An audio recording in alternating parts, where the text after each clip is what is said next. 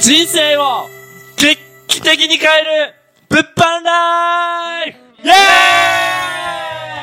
ーイというわけでですね、今回は、えっと、物販の、えっと、外注化について、えっと、お話をしていければなと思います。はい。で、メンバーはですね、僕、白倉と、あと、まあ、コミュニティのリーダーの稲見さんと、えっと、福地くんはい。と、とっつぁん。。よろしくお願いしますと、やっていきます。よろしくお願いします。お願いしますはいでですね、この4人には共通点があって、えっと、物販で外注化をして効率的に稼いだっていう、えっとですね、実績があります。なので、それを今、えっと、このラジオを聞いてる皆さんにですね、あ、物販ってこういう風にしたら、さらに効率的に稼げるんだとか、そういうことがわかりますので、ぜひ最後までお聞きいただければと思います。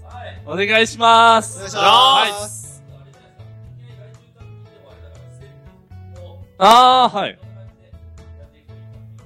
はい。あ、じゃあ、稲見さんお願いしていいですかあ、私に外注されましたね。 俺が外注さらっと。ちなみにですね、えまず、今っていうのは自分自身で、えーとまあ、結果を出していくわけですけど、やることっていうのは3つです。3つ。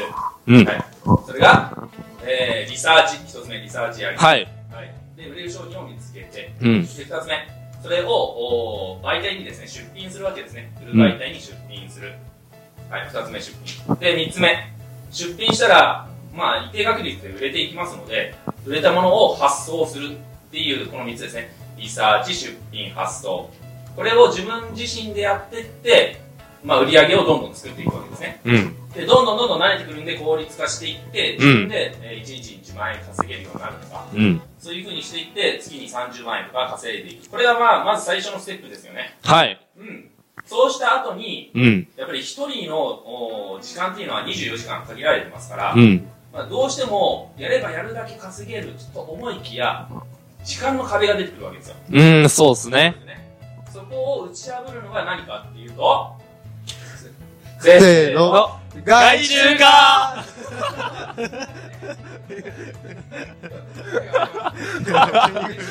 急に来ると思う。はい。ということで、外注化。うん、そうですね。外注化。じゃあ、一人一人話していってもらえますかね。はい。じゃあ、はい福福地くん、はい。お願いしまじす。ゃあ、あ、お願いします。僕の外注化エピソードいきます。まず、どれぐらい実績出したんですあ、か実績は、まあ、1日8000円から1万4000円ほど利益は出てましおー。外注化することによって、ね、一日何何時間た。なんと、なんと、 20分。おー。自分で8000円から1万4000円を稼ぎ続けることができた。そうです。はい。どうですか、これは。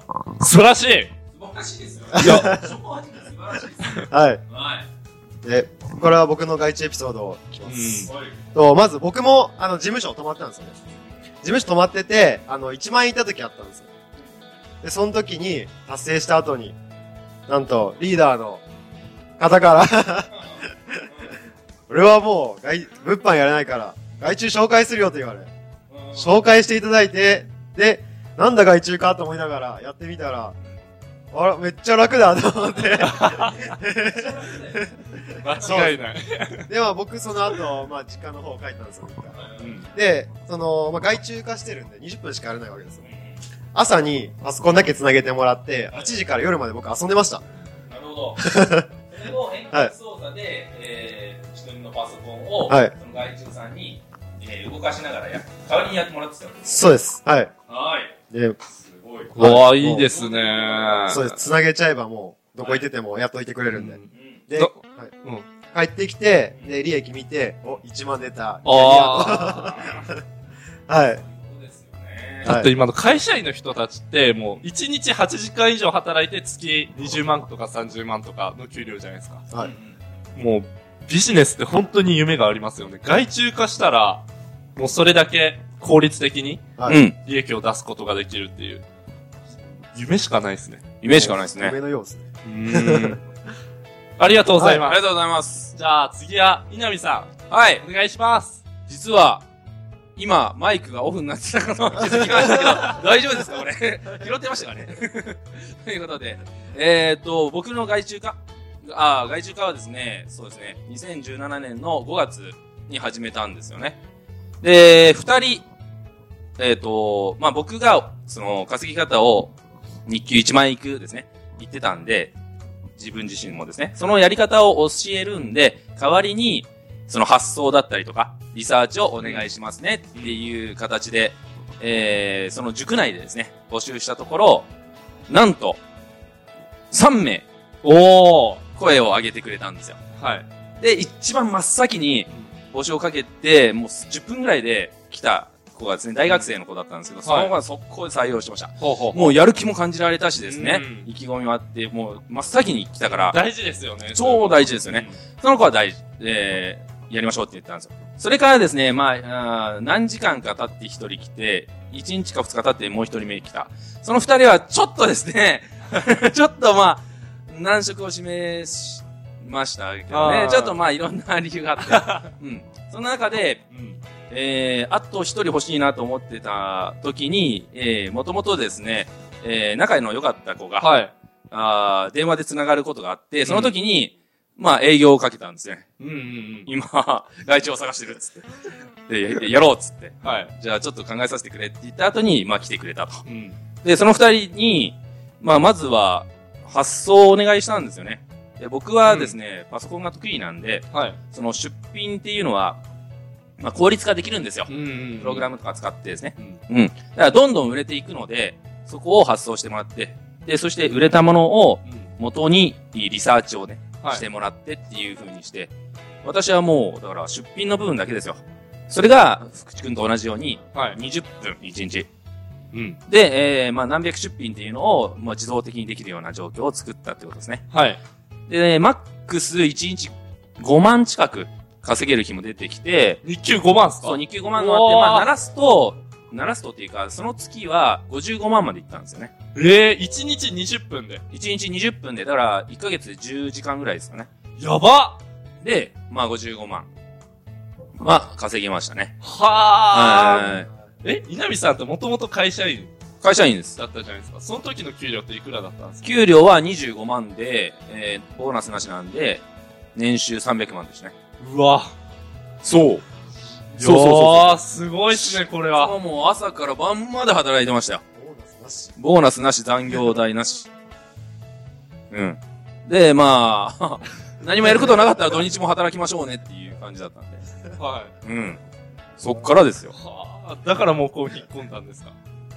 そういうことおいどういうことだなるほど。そこをね、今、そうそう、食毛のお金をこう貯めてる。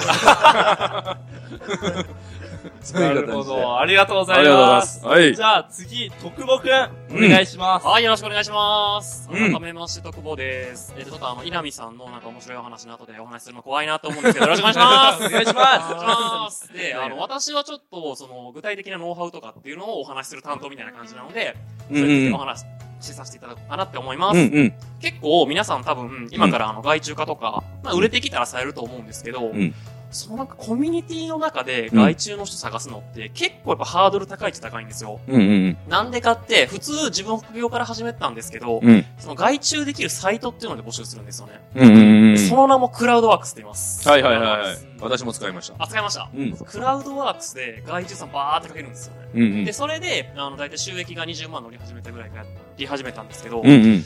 なんかね、面白いことに、自分、稲見さんみたいに外注スパンって決まらずに、あそう20人ぐらいバック入れられたんですよね。え、どういうことどういうこと ?20 人ぐらいやりますっていう人が出てきたけそうっど、すちょっとやろうと思ったら、そうっす。どんどん、なんか。逃げられました。逃げられた。人望なさすぎて逃げられま した。そうなのかなえー、それ電話した電話しました。相手だとも電話したのに。そうなんです。あ電話したんですけど、あの、振られる。それがクラウドワークスなんで、皆さんお気をつけください。はい、そんな感じです。怖いですね。 いやいや、あ僕もですね、クラウドワークスは使いまして、でね、結局、その、えっ、と、妊婦さんはいはいはい。の方ですね。えーやっぱり外で働きたいけど働けないっていう方とか、あとは子育て中のママさんですよね。うん。同じく外で働きたいけど働けない。まあ、空いた時間にちょこっとパソコン作業で稼ぎたいっていう方、うん、が、あの、やってくれたんですけど、すごくよくしてくれましたけどね。へうーんちなみに私はそのジャンルすべて食らいましたね。そのジャンルでもダメだったすべて食らいました。ああ、そう。そうそう。だから、ちょっと皆さんに今、外注化どうしたらいいのっていうのはお伝えさせていただこうと思うんですけど、うんうんまず一つ目に、うんうん。クラウドワークスはまず振られるって覚悟しといてください。そうそう。で、二つ目に、やっぱちゃんと電話しないといけないですね。そうです、そうです。ああ、そうですね。そうそうそうそこは絶対ありそうです。なんでもそうなんですけど、その人の人柄をちゃんと確認した上で、うんで、あの、この人だったら仕事ができる。そういうのを理解した上でやらないと、私みたいに収益がめっちゃ乗ってて、じゃあ外注しようって思って投げたら、うんうんパックリられて全部自分で外注するって、外注っていうか発送するっ ていう。まあ、自分でねそうで、すつまり自力でやるってこそういうことです。外注から意味なくなるんで皆さんも気をつけてください。以上です。と。なるほど、なるほど。ありがとうございます。確かにね、えー、ただ、まあ僕は外注化のところで注意してた点ってあるんですけど、皆さんもあると思うんですけど、んまずはですね、そのやっぱり信頼関係ですよね。うん。あの、元々の知り合いじゃないんで、うん。だから、まずは、その、外注化する、ま、えーするのは、その、仲のいい人で一回練習というか、うん経験を積んだ上で、その知らないところ、クラウドワークスとか使って、えー、初めましての人にもやっていくっていうのが大事かなっていう、まず、はい。えーっていうのと、あとは相手との信頼関係大事なんで、絶対まあ、電話する。で、できれば最初にビデオ通話しましょうって僕はしてました。ビデオ通話して顔と顔合わせて、はい。よろしくお願いしますねっていう風にしたっていうのと、あとは、あのー免許証のコピーもらってましたね、写真をう。んおーで、自分も送ったし、お互い、あえー、送り合いましょうっていうことにしてたっていうのと、あとは、あのーとにかく褒めましたね、褒めました。ーあー。なんかミスしても、はい。お怒らなかったですね。うん。まあ、それは絶対起こり得るし、うんまあ、自分の正直6割、7割ぐらいの仕事をやってくれればいいかなと思ってましたね。うん。よく間違えて違うとこ発送しちゃったとかあるんですよ。そうっすね。そううん自分でもあるし、まあ、外注さんもやってしまうと。うんまあ、それはまあ仕方ないし、はいそれをちゃんと言ってきたら、逆に褒めましたね。うんうん。そういう、えまあ、い言いたくないようなことも包み隠さず言えるあなたは、財産ですと。よく言ってくださいました。はもうぜひ今後続けてほしいんで、えー何かミスした時なんかはこん今回みたいに言ってくださいねうっんていうふうに逆に怒られると思ったのに褒められたみたいなね。確かに。まあそう嬉しいっていうか、うんあ、この人のことでもっとやりやりたたいいっっててななるるとと思う思うんんでですすよよねね。。まあまあそういったことを注意したりとか、ああととは月に1回は、あの、1ヶ月ありがとうございましたっていうことで、なんか、その人が喜びそうなチーズケーキを送ったりとか、楽天とかであるじゃないですか。美味しそうな、なんか、ナンバーワンみたいなやつ。それを送ってあげたりとか。まあとにかくそういったことは注意して、まあいい人間関係を保ちましたけどね。なるほど、うんありがとうございます。はい。なんじゃかあ注意点ありますうん僕、僕も信頼関係ですね。うん。白倉くんなんか30人くらいしてたでしょ。30人くらいいましたねすごいよね、それはね。逆に、外注さんの管理でまた大変になっちゃった。あーわかりました。なるほど、なるほど。確かにっていうのはありましたね。でも僕も、えっとですね、その、当時所属していた物販のコミュニティの中でうん募集かけて、うん30人ぐらい来たんですよね。っていうのも、僕結構その、なんだろう、自分で、なんか誰かにめちゃくちゃ人に教えたりとかうんうん。してたんですよね。はいはいなんか、ここはこうやるんだよとうか、んうんうんなんか直接会った時に結構話したりとか、うん。あとオンライン講義を自分でやったりとかはいはいはいはい。してたんですよね。うんうん。だから、なんか、ファンみたいなうん、感じでみんな来たんですよね。そうですよね。うん。あ、白倉さんと一緒にやりたいみたいな感じで。うんうんうんだからなんか、そういう、この人と一緒にやりたいって思わせることうってん。めっちゃ大事だと思うんですよね。そしたらもうなんうか結構、信頼関係も深まりやすいし、うんうん。で、あと、まあ、ついてきてくれるんで、そうですねちゃんとやってくれるっていう感じですね。やっぱり実力をつけて、で、実力があることをちゃんとみんなにこう伝えるっていうことが大事ですそようねで。すね。だから表舞台に立っていくっていうこととか、うんなんか教えてあげるっていう、その人の役に立つっていうことをうんうん。していくっていうことが大事ですよそうでね。やっぱりウィンウィンにならないとダメですからね。う。うんんそうだそうだ。はい。はといいう感じで、はいえっと、今回、外注化についてお話ししていきました。まあ、外注化することによって、やっぱ効率的、効率的に、うんうん利益を上げていくことができるので、まはあ、いその辺について聞きたい方はですね、ぜひ僕らに、えっと、ご連絡いただければと思います。はいと。いうわけで、今回は、以上です。ありがとうございます。ありがとうございます